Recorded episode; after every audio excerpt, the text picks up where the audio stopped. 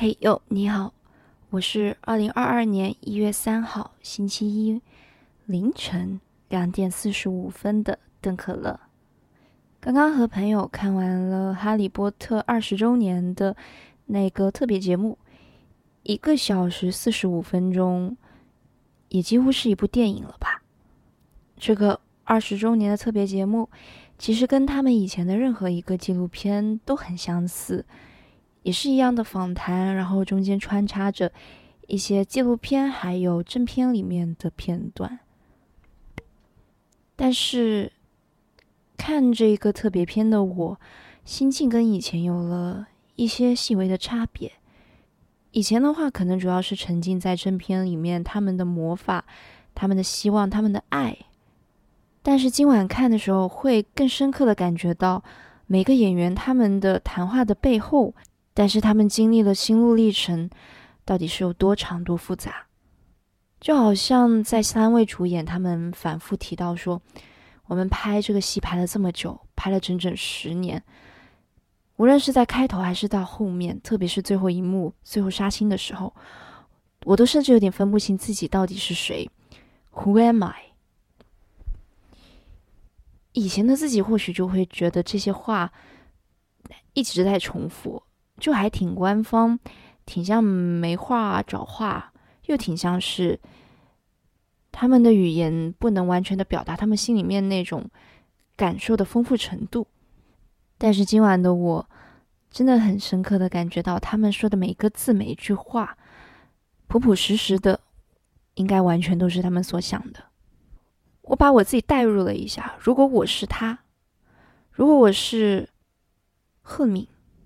我跟一群小伙伴在十多岁的时候，十二岁、十一岁的时候就开始相处在一起，每天在那儿玩，好像是在拍摄，又好像不是在拍摄。看见一群大人走来走去，一开始的时候他们会叫我真名，他们会叫我 Emma，但是慢慢到后面，有的时候他们会急匆匆的就喊我，喊我和 m n y 喊我赫敏。如果只是喊我这个名字。喊个那么一周两周，我应该顶多会至少只是有一点点的条件反射。但是如果喊了我一个学期，我也觉得这个好像就是我的一个昵称一样。但是如果喊了我一年、两年、五年、十年，那我应该就是他了。一年里面有十二个月，十个月我都在做一些。好像是书里面的人物在做的事情，但是做着做着，他好像已经占了我生活的百分之八十了。那百分之二十的时间，那个人真的是我吗？还是说，其实这一年的时间百分之八十，我都在作为和 m 你活着？那其实和 m 你才是真正的我，因为这么一算的话，那至少这十年百分之八十。我都在作为和 money 在活动着，在说着话，那不就是代表着我就是和 money 吗？所以可能是因为年纪增长吧。今天晚上看《哈利波特》二十周年特别篇的时候，他们说的话，我就会瞬间的很能带入到这些演员他们背后的情绪究竟是怎么样的。可能这不仅仅是他们的成长。也是我的成长吧。时间倒回到昨天晚上，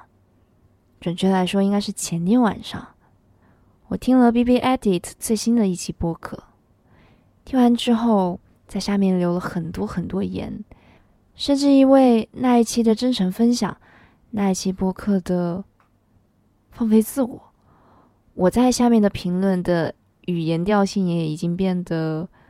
没那么小心翼翼。更像是现实中的我会跟一个稍微有点认识的人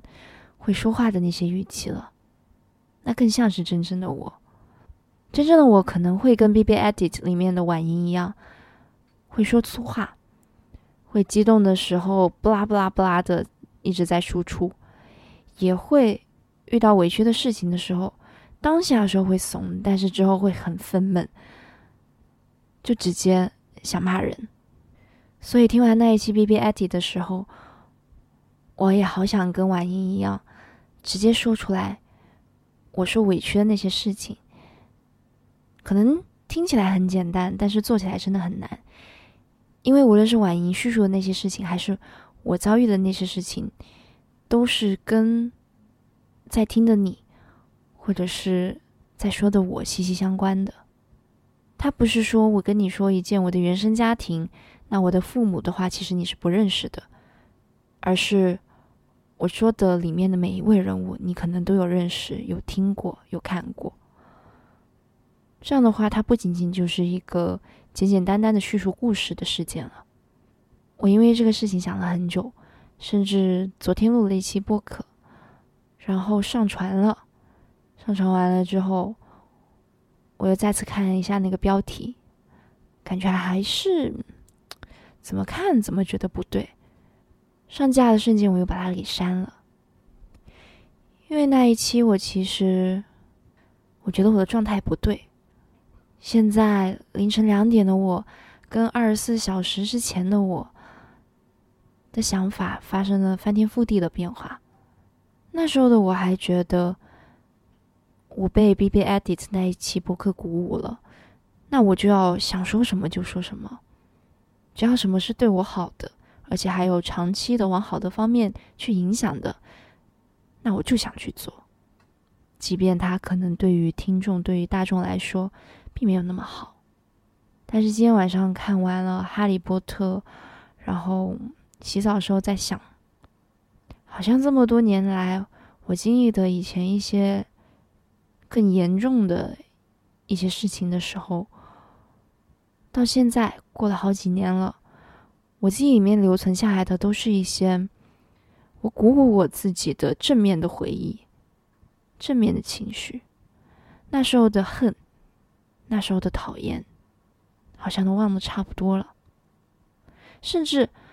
甚至我会觉得，我这个人是不是就没有办法完全讨厌起一个人来？怎么样都会想到对方做的一些，不说是对我，但是可能是对某一些人来说比较好的事情，也会想到他身上其实有很多闪光点，我一眼就看到了，而且很想学习。而我更加更加记得是那个时候在那些事件里面的我，是怎么去通过一个一个，例如每天放学之后去跑步，例如听音乐，例如看。哈利波特实体书，这一件一件的事情去支撑我的那些正面的回忆，所以在过了五六年的现在，当我跟别人谈起这些事情的时候，我还能比较自豪、比较骄傲的觉得自己做的特别好，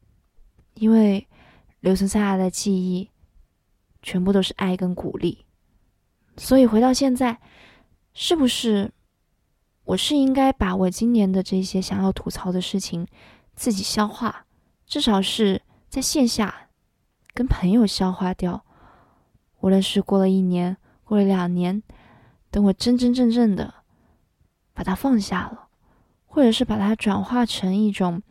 比较平和的情绪的时候，我再去叙述它。因为至少这样子做，我会觉得过了五年之后，我不会后悔。我不会觉得羞愧，我对得起我自己。嘿呦，你好，我是邓可乐，今天就说到这儿吧。